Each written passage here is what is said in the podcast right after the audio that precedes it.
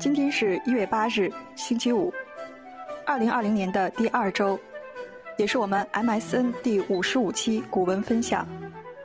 这周有几件大事和大家汇报一下：比特币突破四万美元大关，美国国会暴乱，埃隆·马斯克成为世界新首富，MSN 古文专场正式与地爪合作，升级为录音局。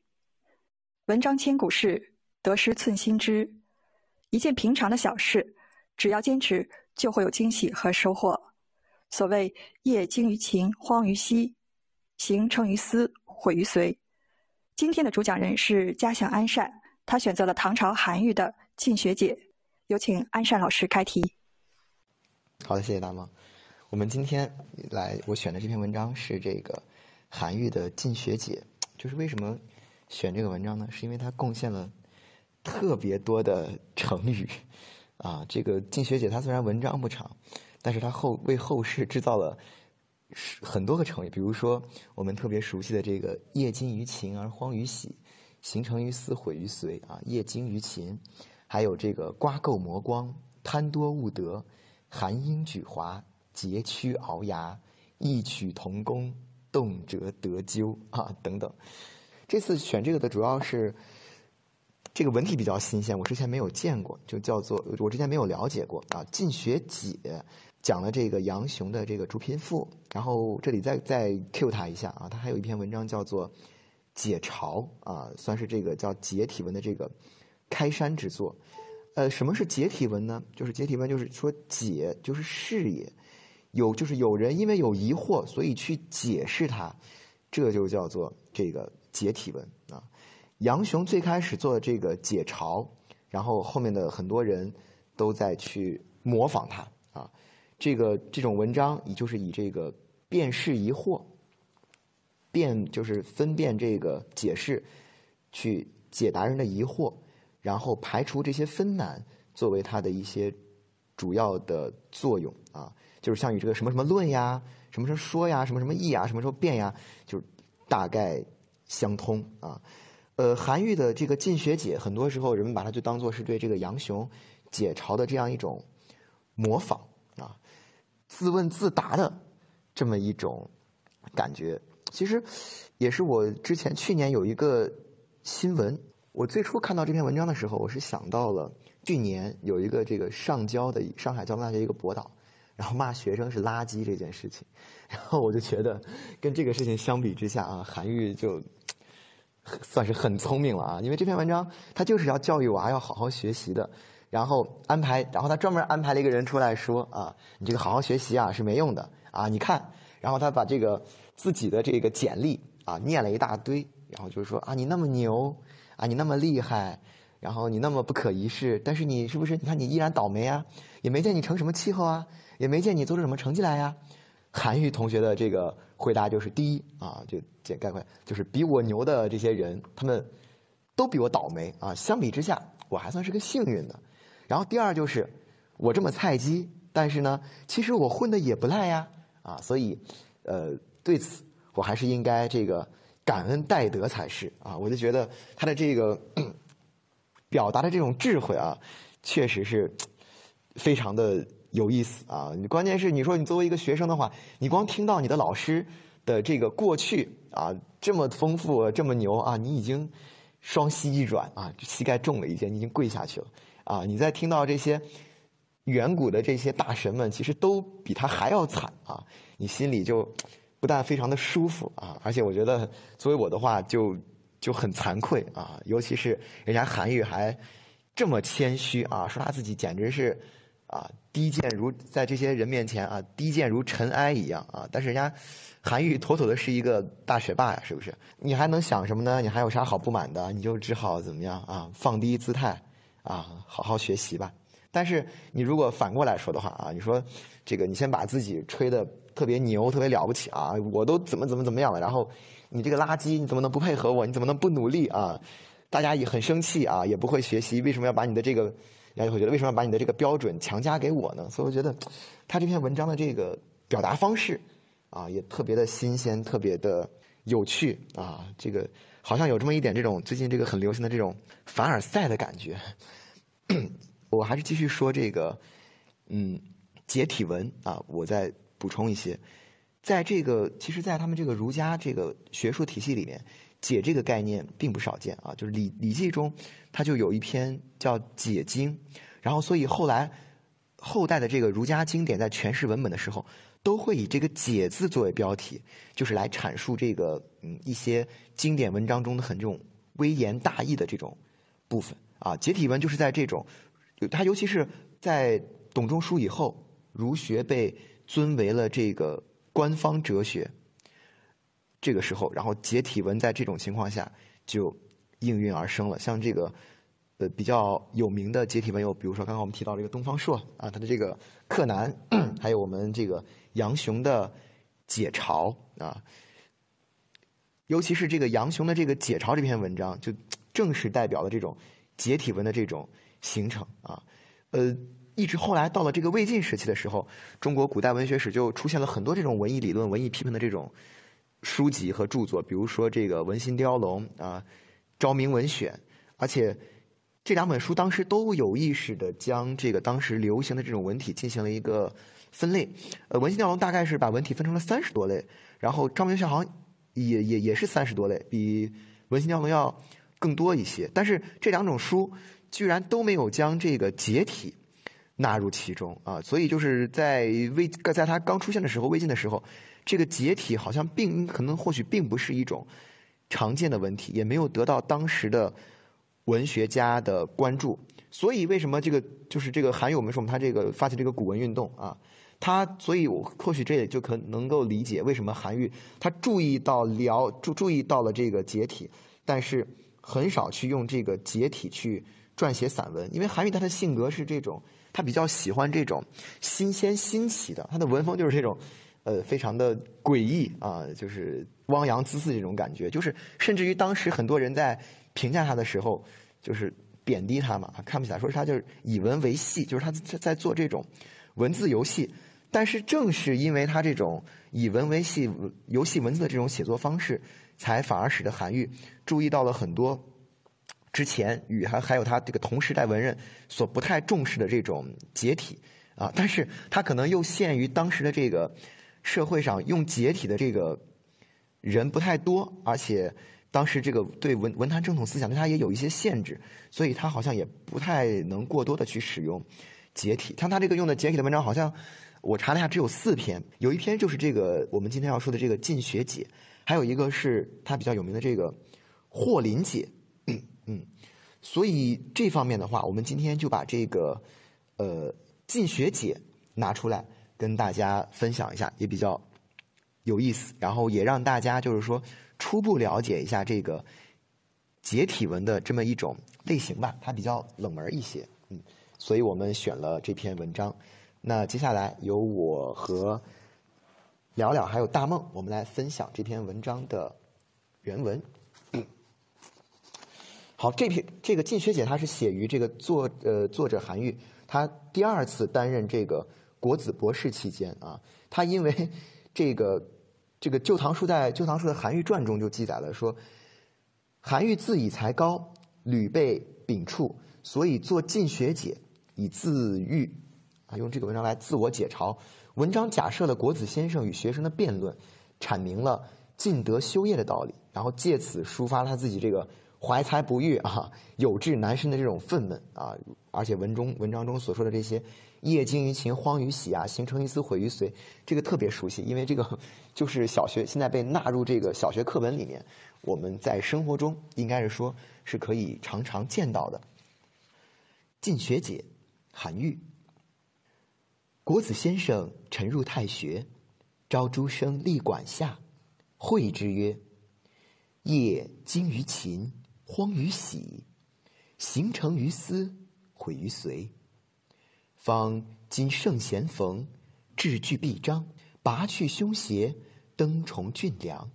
战小善者，率以路；明一义者，无不庸。爬罗剔魅，刮垢磨光。盖有幸而获选，孰云多而不扬？诸生业患不能精，吾患有思之不明。行患不能成，无患有思之不公。言未尽，有笑于列者曰：“先生其余哉？弟子是先生，于兹有年矣。先生口不绝吟于六艺之文，手不停披于百家之编。记事者必提其要，钻研者必钩其玄。贪多务得，细大不捐。焚高游以济贵，恒物物以穷年。先生之业，可谓勤矣。底牌一端，让赤佛老。”不居下漏，张皇幽渺；寻赘序之茫茫，独旁搜而远绍。仗百川而东之，回狂澜于既道。先生之于儒，可谓老矣。沉浸礼遇，含英举华，作为文章，奇书满家。上归尧祀，浑浑无涯；周告殷盘，急趋鳌牙。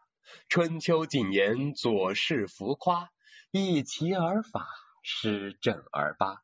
夏代庄骚，太史所录。子云：相如同工异曲。先生之于文，可谓弘其中而祀其外矣。少史之学，勇于敢为，长于通方，左右俱宜。先生之于为人，可谓诚矣。然而。公不见信于人，私不见助于友。拔前会后，动辄得咎；暂为御史，遂窜难移。三年博士，荣不见志；命与筹谋，取败几时。冬暖而而豪寒，年丰而戚戚饥。头同齿祸，尽死何必？不知虑此，反教人为。先生曰。序子来前，夫大木为盲，细木为绝，薄炉诸儒，微聂殿蝎，各得其宜，是以成事者，将士之功也。玉札、丹砂、赤剑、青枝、牛搜、马搏、败骨之皮，俱收并蓄，待用无疑者，医师之良也。登明选功。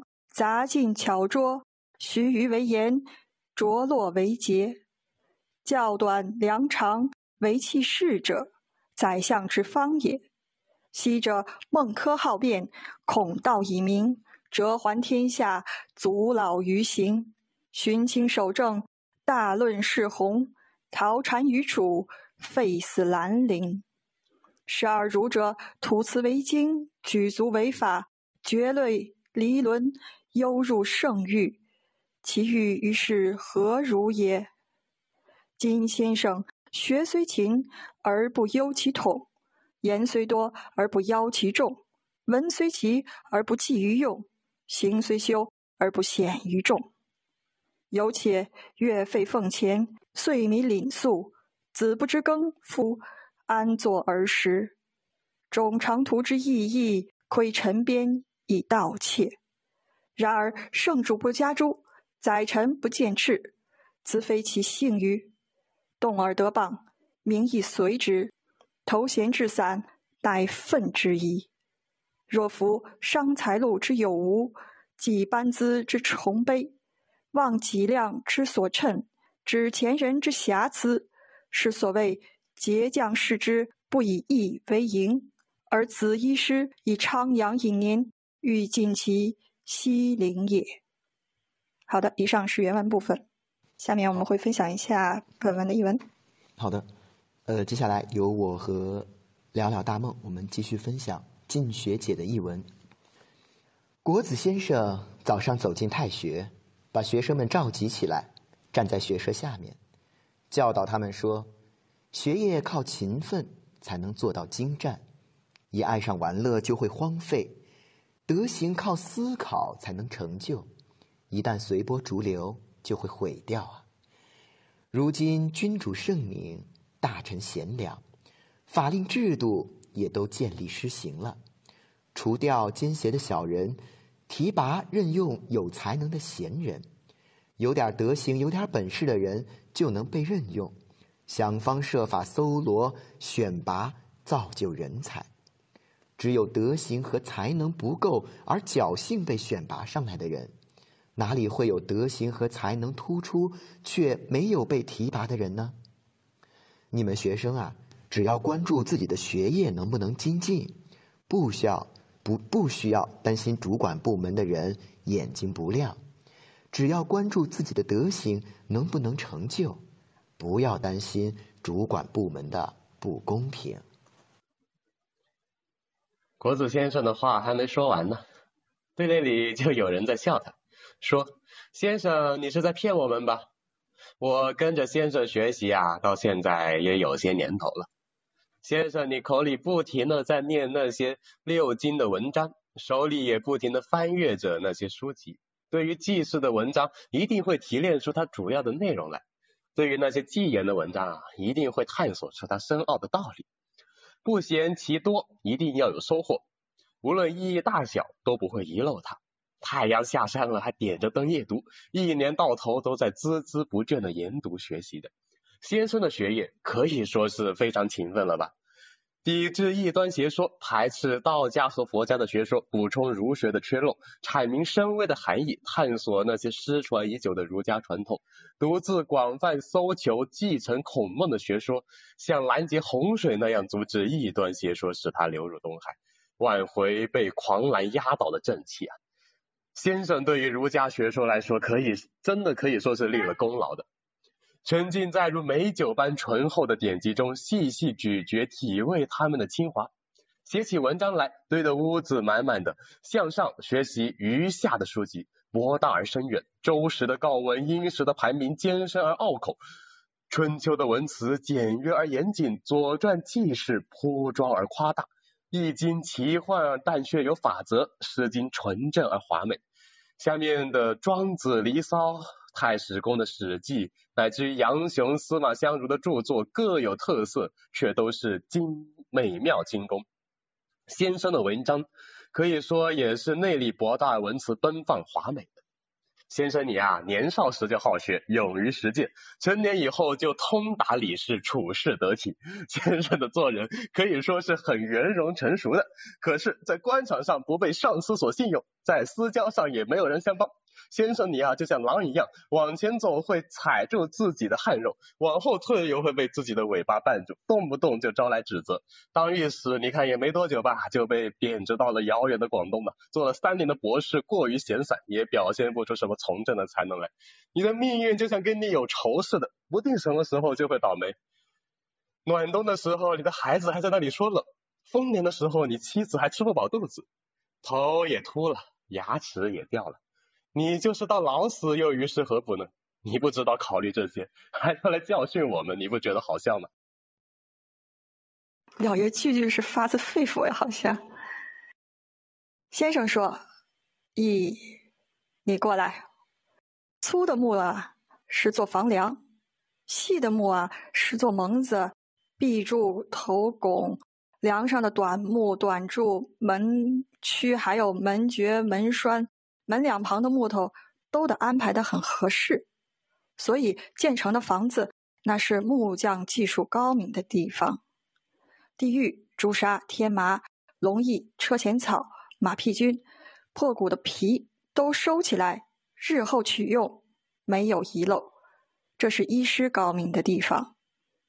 选拔人才明察公平，无论能力强弱都能选用。随和是美好的品德，卓尔不群是杰出的品德。考教个人的优长和短处，根据他们的才能，将其安排到适合的工作中，这才是当宰相的本事。从前孟子喜欢辩论，孔子知道，才因此发扬光大。可他的车辙遍天下，最后却终老于周游列国的途中。荀子信守孔子之道，弘扬了儒家博大精神的学说，最终却为了躲避谗言逃到楚国，终于丢了官儿，死在了兰陵。这两个大儒者言论被当成经典，行为被当作别人效法的准则，出类拔萃，到达了圣人的境界。他们在世上的遭遇又如何呢？现在呀，先生，我学习虽然勤奋，但却没成什么系统；言论虽然多，却没有把握要点；文章虽然奇特，却没有实用；德行虽然修习的，却不能出众。何况还年年月月花费国家的俸钱，消耗国家的粮食。我孩子不会种地，我妻子不会织布，骑马的时候后面跟着奴仆，我安然的坐在车里。拘谨的按照常规形式东挪西抄着做学问，但是啊，圣明的君主并不责罚我，主管的大臣也不斥逐我，难道我还不够侥幸吗？动不动就遭到毁谤，声名狼藉，我被弃置在闲散的位置上，正是理所当然的。如果还要计算财产的有无、官职的大小，忘了自己的本事有多大，还要来指摘前人的毛病，这就是好比去责问木匠没拿小木桩来做厅堂的大柱子，指责医师用能延年益寿的菖蒲，而不用利尿导泻的猪苓去做长寿药。好的，以上是我们的翻译部分。好的，来，我们就对我们的这一个部分啊，来进行一个。讲解虽然读错了这个很多的字啊，但是我们要越挫越勇啊，拿出不要脸的精神来严谨治学。是的，这是这个在哪里摔倒啊，就在哪里躺着啊，好好歇一歇，太累了，真的是心好累。呃，这个文我来，我刚刚分享的是文章的第一个部分啊，我们这个部分概括一下，就主要是说让劝诫学生啊，要勤奋学习啊，做好自己。不要担心这个世界上没有伯乐啊！你只需要考虑自己怎么变成千里马就可以了。因为我们今天特别流行的一个鸡汤就是“你若盛开，清风自来”。嗯，他这个这篇文章其实就是我这段其实要讲的内容也不是很多，他其实就是韩老师就只是借了这么个子虚乌有的学生的嘴巴来表达自己的这个怀才不遇啊，就是呃，我们都我们都知道这个韩愈的文章就是。后来苏轼说他是这个文起八代之衰嘛啊，我们之前在分享这个潮州韩文公庙碑，也提到梁老梁老爷讲解这个了，就是从这个就是如这句话的话，一般来说是评价韩愈啊，他在这个呃文学创作上的这个历史功绩啊。但是你说他在他的创作上虽然很牛，但是他其实从从这篇文章我们也可以看到啊，他从这个继承的角度而言。也是这个非常做的非常棒的啊！就是说，韩愈的文章，他他这个文章书写，不但就是说有在这个前人的基础上有所创新，也吸取了这个八代文章的这个精华，尤其是对这个汉魏六朝八代这个文章，它的这个文风还有这个精华的吸取啊，是非常深厚的。那我们今天这个这个进学姐，她的这个。形式的这种闺房啊，和她这个表达手段的这种融合，我们就可以看得出来啊。尤其是这个进学姐啊，肯定就是一个最具有在这个吸取前人的这个文章经验的基础上，这个进学姐就是一个最有代表性的这么一个文章啊。呃，也也也有很多前代的文人写的很多这种解体文，比如说特别有名的是这个东方朔的这个柯南，还有解嘲，还有这个宾戏啊。他们的这个还有班啊班固的这个答宾戏，就是他都是由这个宾客责难来去引出这个主人应答的啊。达克南也是，解嘲也是，还有这个班固的答宾戏也是。虽然虽然这三篇文章他们的主旨不太一样，但是他们都是给自己设了一个背景啊。韩愈这篇文章的背景就是他在担任这个国子博士期间啊，他在一开始去。教导学生，然后学生过来刁难他啊，所以这个季学姐她对之前这几篇文章的这个仿写吧，应该是我记得主要是表现在这个两个方面啊。第一个就是我们说的这个主客问答啊，是国子先生去教训这些学生，最后反而被这些学生呃为难啊，最后国子先生应答这个各位学生的这个问难啊。他认为自己这个其实已经很幸运了啊，而且这一切就是乃分之一啊，躯壳身主，这个诸生为国子先生的解说所折服啊，再无意义。就这个就非常有意思。然后其次一点就是，我们知道唐代这个科举是以这个诗赋来去录取这个官员的啊，这个科举制度就是让这个唐代从帝王到普通的士人，这些读书人都非常的喜欢，并且这个推崇以这个诗赋为主体的这个文学总集，像这个文选啊，比如这个这个我们老杜就让他儿子去熟读这个文选啊。韩愈在他写给这个陕府左司马李公的这个墓志铭也说啊，说这个他年年十说这个他年十四五岁的时候就能熟读啊，并且背诵《论语》啊、《尚书》啊、《诗经》啊、文选啊这些东西的。就所以我们知道，当时的文选在唐代是非常普遍的啊，所以他对于这些内容也是非常非常的熟悉啊，所以他在。创作这个进学姐的时候，他可能从这个相关的背景啊，就很能你能很明显的感觉到啊，因为他读的书很多，所以前面这些解嘲啊、达克难呀，还有这个达宾戏啊，这这这三个文章就很自然的成为了他这个模仿的对象，因为这几篇文章它的表达性实在是太相似了啊，就是你让人就觉得他们之间没有关联是。不可能的。当然，这篇文章我底下我也来读过，但是时间原因就是没有办法去展开细说啊。如果大家有兴趣的话，可以自己下来读一读。然后，但是我觉得这个地方我有我有我有个疑问，就是我当时记得梁老当时说他这个说，呃，韩愈是他是这个古他的那个古文，他当时讲古文运动讲解的很详细嘛。金学姐的这种文体啊，很明显就是很偏重于这种。骈文的这种文学表达形式，这显然和他大力倡导这个古文、这个古体散文的这个主张是相反的。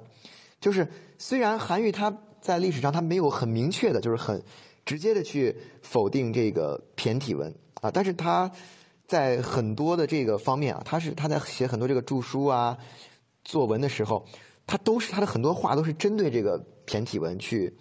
说的就就就因为六朝以来啊，骈文的书写都是喜欢这个用典史事这些，就被他当时叫为陈言之误去啊，这大多都是被他视作要去除掉的一些陈言啊。但是韩愈尽管他倡导古文，对骈文就是说好像不是那么待见，但是你看他这个进学解就很奇怪了，他在这个还有他一些篇章的这个文学表达中，哎，他反而还用了这个。骈体文的这些形式啊，比如说这个就特别的明显啊，业精于勤，荒于嬉，形成于思，毁于随啊，还有，哎，然后还有它后面的这个呃，爬罗剔绝，刮垢磨光啊，盖有幸而获选，孰云多而不扬，患诸生业呃诸生业患不能精，无患有思之不明。行患不能成，无患有思之不公。就这些，你就感觉他上下还是这种，有这种这个骈词例句的这种感觉在的。后来我也我也去查了一下，就是好像文网上有一种这个说法，就是我后来到网上也查一下，有一种说法就是这样说，就是这个韩愈在他他的这个选择这种文章上的这种呈现这种情形，是由于当时唐代的这个文学的大环境。所形成的啊，虽然这个当时在唐代这个文章书写中啊，这个朝野上下，它不管是这个公文还是底下私相交流的这么一种内容啊，基本上都是以骈体文为主的。韩愈虽然他大力的去倡导古文，但是他早些年他为了要呃准备他这个考试嘛，他要准备去进士啊，还有这些等等这些博学鸿词这些考试，所以就。强迫他必须要对在文选上面要下一些功夫啊，所以我想可能这也是因为这些原因，所以他在表达的时候还是会有意无意的去选择骈体文的这种形式来进行他的这个表达啊。更何况还有来自这个以骈体文为主的这个唐代整个文学这种大环境啊，对他的影响也是非常大的。那像他像他这个文章中，我们就说这我们知道他这个很多地方啊，他都采用了这种汉赋的这种铺排句法以及这个押韵啊，我们就能够看出来。那他这个我们刚说了他的这个对前文的这种吸纳，那么他其实这篇文章中也有很多在这个文学文本上的这么一种创新，就是说他在运用这个骈骈词例句的同时，但是它过，但是它跟以往的这个骈文不同的是，它过滤掉了很多骈体的这个用典和这个华丽辞藻的一些装饰，就是它这个骈文是通过像这些呃对仗啊、用典呀，还有这个用一些修饰。还有这种声律，来构建它的这种艺术美的啊，尤其是这个用典啊，虽然能够增强这个，就是我们之前在学这个读，我们在之前在读这个《滕王阁序》的时候，它虽然能够增强很多这种艺术想象力，还有这种给人读起来的时候审美感特别棒，但是就是也很容易就是说让人觉得文章特别的晦涩难以理解。但是我们看到了这个金学姐这这这个文章，它虽然在文类上，它属于这种骈文，但是它通篇几乎很少用典啊，就就几乎没有。呃，而且季学姐这这这种书写，正是就像他这个当时这个宋代欧阳修等作家这个骈文书写时候所指出的那那种方式，就是尽量把面缩小，把线拉长，压下想象力的活动，促进理解力的活动啊。这个就说的这个很晦涩啊，就是他把这个。文章啊，这就是不不用太多，他他这个在你的想象上，他尽量的减弱，而让这个文章去更好的能被人们所理解。再一个就是他这个进学姐，他全篇没有任何这种华丽的辞藻啊，读起来他表达的也很这个直率，也很非常的浅显啊，确实能够就是促进我们的这个理解力。所以，其实，在这一点上，他这个进学姐和他古代的这些散文比较起来，其实是没有什么。差别的，所以很多人就觉得这个金学姐，她虽然是以骈文的这种形式来说的，但是她在这种文章的这种风格上，其实还是这个散文啊。第二个，她是借了这个主客之体来抒发她这种愤懑的这种心情。我们之前说她这个，她所模仿的这些文本，像《达克南》呀、《解嘲》还有《达宾戏》，它是属于一种就是侧重于论事，我要把这个道理。讲清，但他的抒情色彩非常的淡薄。但是这个晋学姐她这个文章中虽然有很多这个也有很多议论的文字，但是她其实在本质上来说，她是借这些议论来去抒情的啊，她就会去在文章中去寄托自己这种呃怀才不遇呀，还有经常这个遭受折贬和贬斥的这种郁闷之情啊，所以他这个文章中也有很多的这个。讽刺意味在里面啊，他也是那种，因为他的这个文学才能特别的高，所以经常被这个当主政者啊去折贬啊罢黜，所以他也就是借这个进学姐来发一发自己的牢骚啊，这个但是结果没有想到就是说，呃，他因为这个痛牢骚，结果反而在这个。文学史上啊，获得了这个他这篇文章，反而成为了一个千古流传的一篇奇文。我想，这个可能韩愈他自己在创作的时候，可能他自己也没有料到吧？啊，我觉得就是很多的这个偶然性，然后造就了这么一篇非常有意思的这么一个文章。好，我要说的就到这儿，那接下来是聊聊。我倒觉得。就像韩愈的他这篇《进学解》也好，还有就是上周我们讲杨琼的《竹屏赋》嘛，我就说韩愈他其实也就是仿照那个杨琼的《竹屏赋》，他他也写了一篇宋琼文。就你去看他的宋琼文也好看他的这个《进学解》也好，其实这个《进学解》也是就是有那个解嘲的那个就是一个传承在，都是差不多的文体。然后你去看他这种仿。嗯，汉人写的那种就是呃一个文赋，他都会呃偏向于一个附体的一个写法。你这个说骈文也不太准确，因为 他这个我读起来是反而更像是那种附体的一种写法。而且你看，即使韩愈他就是用这样一种附体的写法也好，平文的骈文的写法也罢，他其实都写的一点都不像是那种真正的呃赋或者是骈，他完完全全是在讲。自己的那些事情，不会去堆砌。呃，老师选完这篇《静学解》，我去读完之后，我一点都没有意识到它和骈文有相似之处，因为它是完全没有那种词藻的堆砌，也没有那种就是说非常刻意的那种呃押韵啊之类的，它还是用它那种古文的写法在那里，就只是那种就是承载的一个形式变了而已，就跟现在那种打油诗一样，这样比可能会有点很奇怪。呃，我要说的意思就是那种你用这样的文体，但是其实写的是另一种写法。讲这一篇的话，我希望大家先 搞清楚一件事情，就是不管是他这文中的国子先生也好，然后也是那个有效于列者的那个呃学生也好，其实都是韩愈他自个儿写的。你到底有没有学生这样笑他？你搞不清楚，但是我觉得是没有的，就完全是他自个编的。所以我这一段我觉得韩愈挺臭不要脸的。我夸了这么长，我看多少字啊？整篇文章估计就一千字左右吧，这四百个字几乎全部都是他在自夸的，就是说他有多认真的在那里读书，多认真的在那里编写，对于学问他有多么多么的那个刻苦钻研。看连什么周告、殷盘、春秋、左氏、易经、诗经。呃，庄子、离骚什么的，他说这些他他都已经非常熟悉了，学得非常好了，然后天天都是那个秉烛夜读，就把自己夸得非常非常厉害，但是但是还是得不到，还是得不到重用。就我这里，我估计我这里四百字，三百五十字在呃三百五十个字还一直在那里自夸，然后还有五十个字就在那里说，哎，你看这有什么用呢？这不还是混得这么惨，是吧？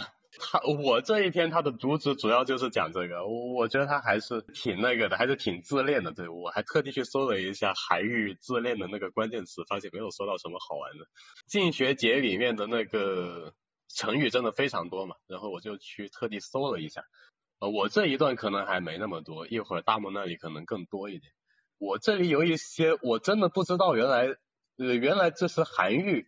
就是从《进学解》里出来的，我一开始还以为是他引用了哪里哪里的那个成语，没想到就是从这出来的。比如那个贪多误得、戏大不捐、含英举华、异曲同工，他这里是说那个同工异曲哦，还有那个急趋鳌牙，呃，还有那个什么呃动辄得咎，呃，这个动辄得咎可能还稍微少一点，但是什么异曲同工啊、含英举华这些都是呃日常生活中是呃经常能见到的一些词汇嘛。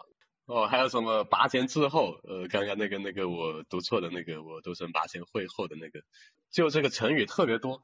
嗯，然后我看这一段，我本来是挺想那个划的，因为我这一段我感觉就纯粹是韩愈在那里自夸嘛，这有什么好说的呢？就这篇文章的那个文体，刚刚老师也已经讲了很多了。他我感觉就还是一个以以古文为底，但是用了一个赋或者说是骈文的一个形式在那里写的东西，我就给大家讲一讲那个记者之前那个潮州韩文公庙碑的那个那个，再讲一讲韩愈来了广州之后的一些好玩的事情。因为我去查了一下，发现就是韩愈来了之后，发现这广东人吃的都是些什么东西啊？我觉得很奇怪，都吃不下。去到那个潮州之后。他有写一篇什么《出南时宜人十八写旅》，他那里就说了很多个食物，就都是很奇怪。其中我们比较熟悉的一些食物，就是现在还吃着的，有一些我我现在一查都不认识的，我就不提了。比如像蚝，你现在吃生蚝吃的多爽，对吧？我记得当时苏轼都还。在海南的时候，都还特地写过一篇，说那里的蚝特别好吃，就是让他儿子 也宣传出去，省得那个在那呃汴梁的那些人会跑来跟他抢抢这个东西吃。但是韩愈觉得这是什么东西啊，没听过。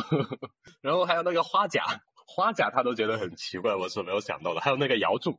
嗯，他说那个什么张举马甲柱，斗以怪自成，就这个马甲柱就是瑶柱嘛，是是现在拿瑶柱就是拿来那个做汤，不是煲汤啊什么的，不是特别的呃正常嘛，所以说，所以韩愈来到广东之后，他他的那个就是吃东西啊，都吃的很不习惯，他在那首诗里还说什么，我来欲吃味，自意味难烹，调与咸以酸，是什么冒以。焦与成，他来了之后还得就是对那些食材他自己就是搞点他他自己的那种调料，他才能吃得下去。但是他后面说什么心燥始发悦，举吞面汉子，就就就是说这个东西就是他弄了很多调料吃，发现还是很难吃得下口。他这个人人生是有缺憾的，就就有这么多美食他都没有尝到。呃，还有一个很有意思的事是那个，就是当时柳宗元他被贬到了柳州，呃，广西嘛。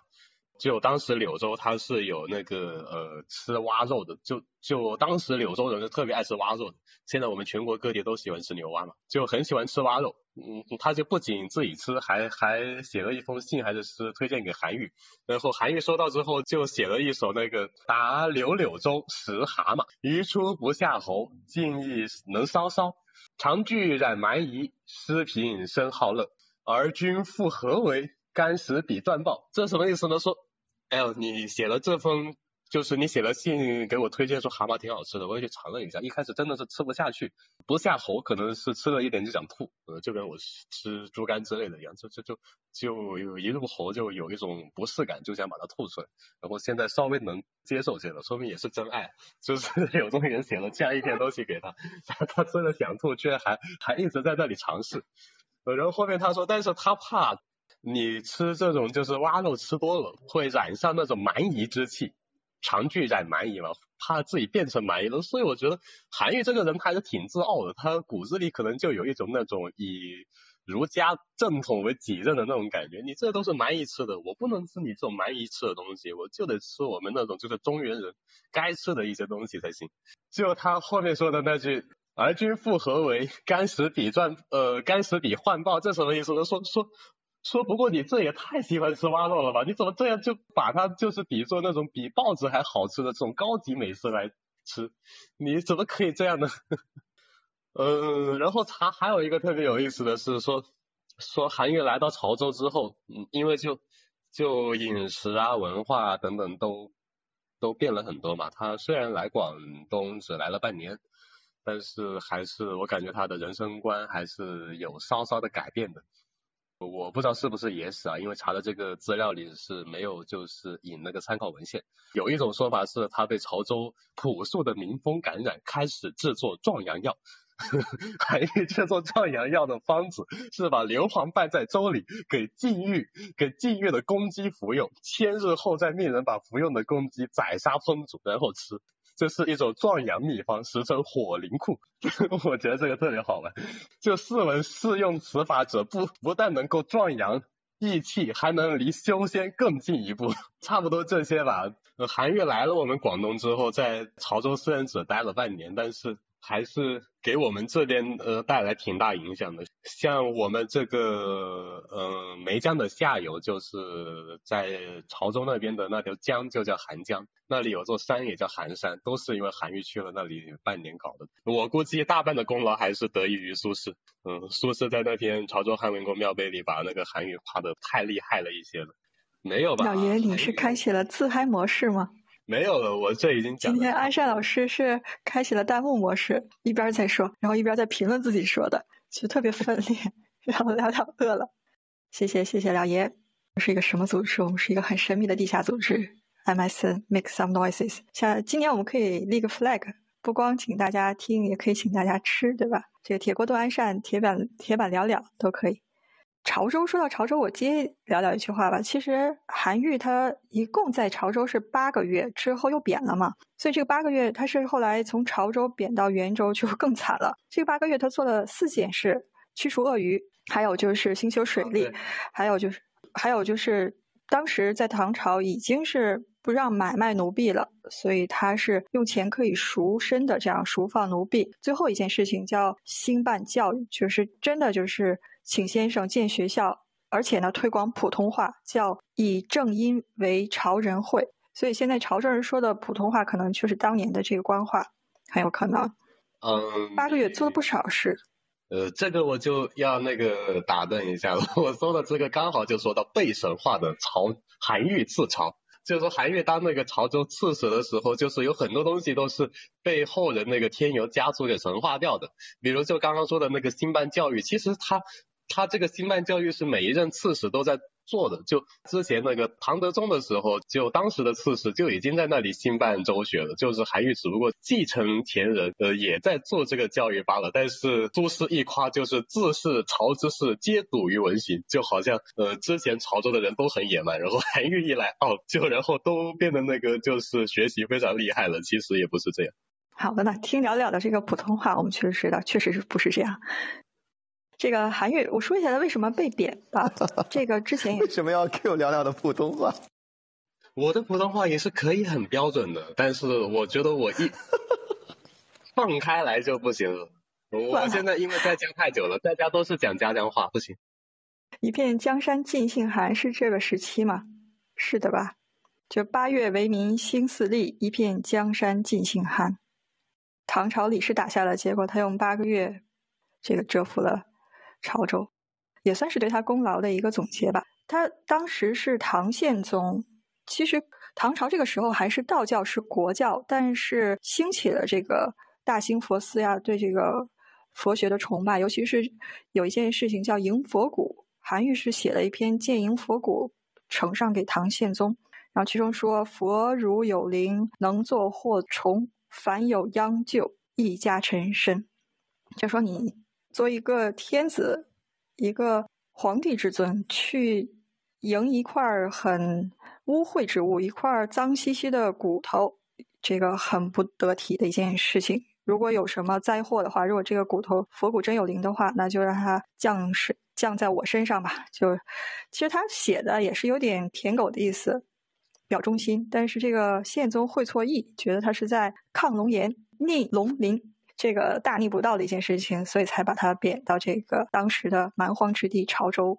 至于这个文章的话，我这部分就是既聊聊学生问了，我这部分是韩老师的自问自答自答的部分。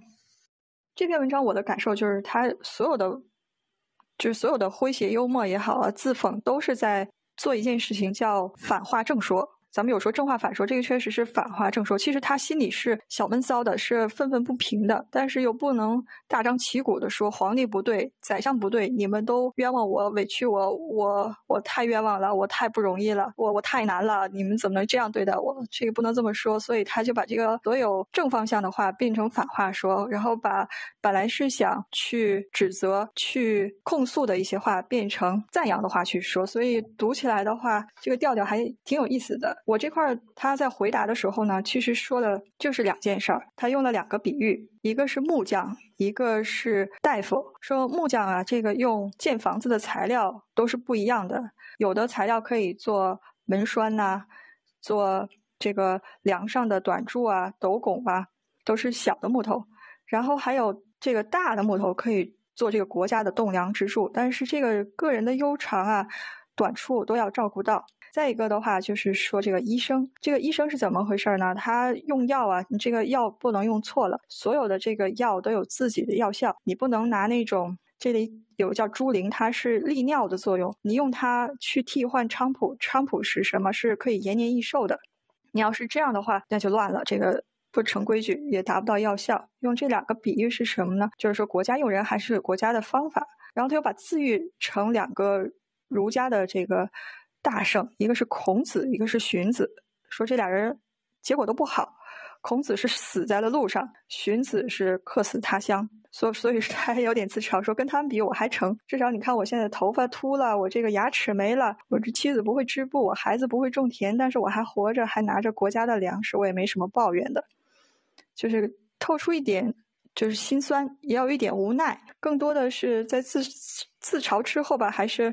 要有要要那么一丢丢的文人的体面在，这也是我读这篇文章的一个感受。因为大家如果看这个背景呢，他他那段时间确实不好过，因为他在去潮州的路上，他的小女儿就死了，十二岁的小女儿。然后他在路上的时候就觉得这一趟去潮州可能凶多吉少，人就交代在那儿了，所以他写的有一首诗叫“一封朝奏九重天，西贬潮州路八千”。写给谁呢？写给他的侄孙，就是说你再来看我的时候，你要好收五谷上江边，你就来直接给我收尸了。这种感觉。我们 MSN 分享的第一篇文章就是韩愈的《记十二郎文》，然后它里面就是说五年未四十而事茫茫而发苍苍而牙齿动摇，就是把自己这个状况已经写的很差了，还不到四十岁，眼睛近视了，头发花白了，呃，这个牙也开始松动了，这么一个。然后他又说了：“吾自今年来，苍苍者或化而为白矣，动摇者或脱而落矣。毛血日益衰，志气日益微，几何不从汝而死也？”就是我都这样了，我都已经，咱们说的病入膏肓、无药可救的感觉，就真的呃生不如死，死呃这个生无可恋。那为为啥我还不死呢？就是我死了，那这个剩下的家里面小孩怎么办呢？就我们之后的这个谁谁来埋葬他们呢？就絮絮叨叨写了一大篇儿这个《祭十二郎文》，这个是祭文中的，算是一个一篇佳作，是个范文。然后当时我读的时候，我说：“哎呀，这个韩愈他也太儿女情长、婆婆妈妈了。”但是现在想想，如果真是他那个处境，就不是越挫越勇了，就是真的就觉得，你看人生不如意十之八九，他就这十之八九，好像那所有的逆境都赶上了。嗯，生活苦，心境苦，事业受挫。然后生活又没着落，就是存亡都有问题的。他还没有怨天尤人，还能开玩笑，所以我就想和大家聊聊两个字儿：幽默。哎呀，说了这么半天才说到正题，先掉个书袋。幽默这两个字，大家可能会想到可能是胡默，对吧？humor 用一下，都叫胡默，它是可能是翻译西方的这个直译，但不是。幽默这两个字呢，它是最早出自屈原的《九章怀沙》，熏兮杳杳。静恐幽默，但这里的幽默呢，还是幽静和沉默的意思，和咱们现在说的这个很有趣、很诙谐还是不一样。真正把这个翻译成幽默的，把 humor 翻译成幽默的是林语堂，但是他翻译完了的话，其实大家不是很认可，因为在他之前，王国维他还有一版，就直接译音成欧木雅 humor，欧木雅，大家也不知道什么意思。然后他翻译成幽默以后呢，其实还有很多人也试着翻译这个词。比如说有一个翻译家叫李清崖，他就翻译成语妙，汉语的语妙是奇妙的妙。但中国有一个成语叫语妙天下，光说不做，就是光说不做的意思。这个所以也不恰当。还有叫陈王道，他翻译成油滑，油滑又多了一些油腻，也不贴切。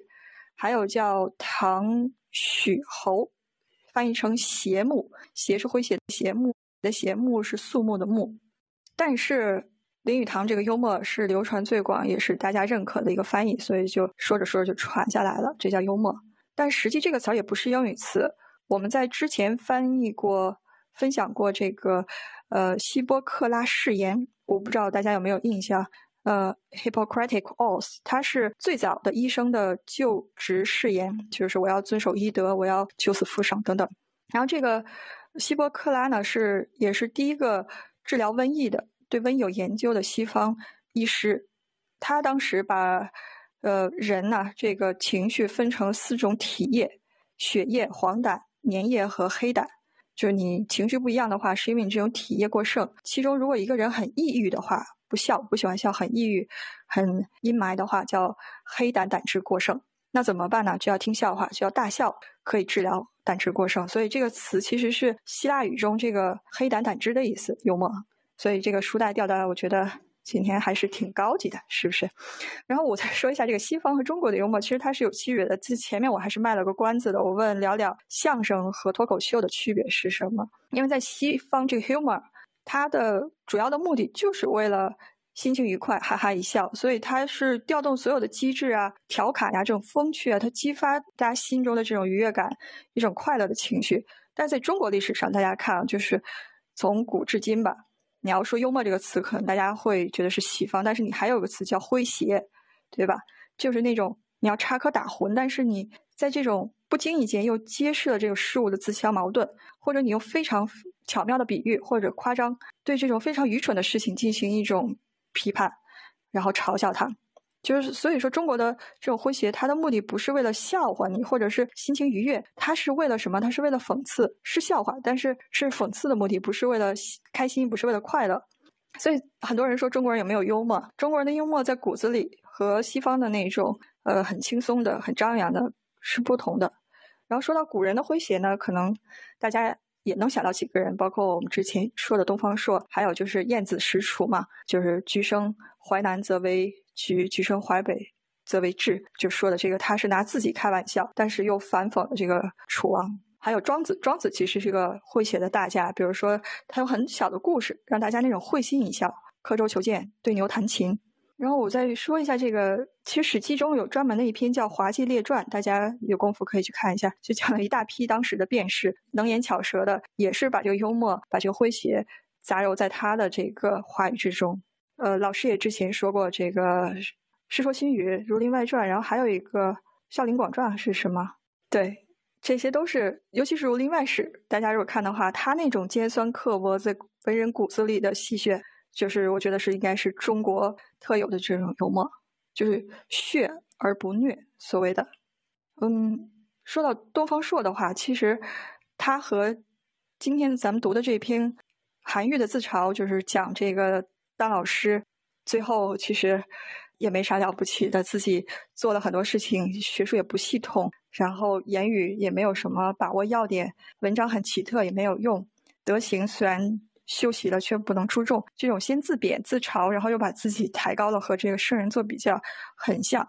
但是东方朔朔之所以他是相声的祖师爷呢，也是因为他就是太会讲段子了，就变成了有点像西方宫廷的小丑，就变成汉武帝说：“哎，来，呃，今天心情不高兴，给我 讲个笑话。”当时的这个所有大儒啊，就没有排到前面，变成了一个艺人。咱们说的这个曲艺之家艺人，所以就可能之后把他称为相声的鼻祖。虽然他是有进谏反讽或者是警示的意味，但是他说话可能是太搞笑了，大家觉得他不认真不正经。西方呢，我给大家可以推荐一下马克吐温。之前大家读可能读马克吐温的长篇比较多，但是我之前看过他的一个书信集，就是他特别热衷于给读者回信。马克吐温这哥哥特别逗。他除了演讲以外，他还是喜欢给所有他的这个读者来信编号。其中有一封特别有名的是第一千三百六十五号来信，我读一小段，大家体验一下这个西方的幽默和风趣吧。亲爱的先生，这回终于轮到您了，您也来跟我不揣冒昧了。您是第一千三百六十五号。当一千三百六十四个比您更和气、更高明的人，包括作者本人，已经尝试把《汤姆·索亚》改编成剧本，却无功而返之后，您觉得您还能演出什么好戏吗？亲爱的先生，那本书是无法改编成剧本的，正如我们不能试图把它任何赞美诗改成剧本一样。汤姆·索亚纯粹是一首赞美诗。我之所以用散文形式来写作，是为了给它增添一点世俗气息。您的第三句话，前头为何掠过一片模模糊糊、闪烁不定的疑云呢？不要害怕，您的大作一定会一炮打响的。头一天晚上，他就会把您从后门轰出去。前面那一千三百六十四位都是这样的。第一千三百六十五个也不会例外。我们当中谁没有想过知难而退的这个简单办法呢？唉，如果我们从前车之鉴中稍微吸取一点教训，本来可以吃很少的苦头。珍惜这一忠告吧。MSN 古文分享会诞生于地爪，一个可以收获无数志同道合好友的社交软件。地爪是一个由果壳和知乎用户组成的匿名语音分享平台，海棠诗社、午夜酒馆、外语学习、海外党和夜猫子的集散地。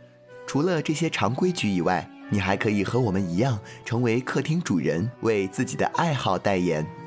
我是安善，如果你也和我一样想结识幽默智慧的声音，请来给我地爪。我是狼灭，如果你也和我一样想在戏剧中体味人生百态。请来给我地爪。我是了了，如果你也和我一样喜欢诗词歌赋、文学经典，请来给我地爪。我是大梦，如果你正在学习德、法、俄、日任何一门小语种，请来给我地爪。我们在地爪造出些动静，来听。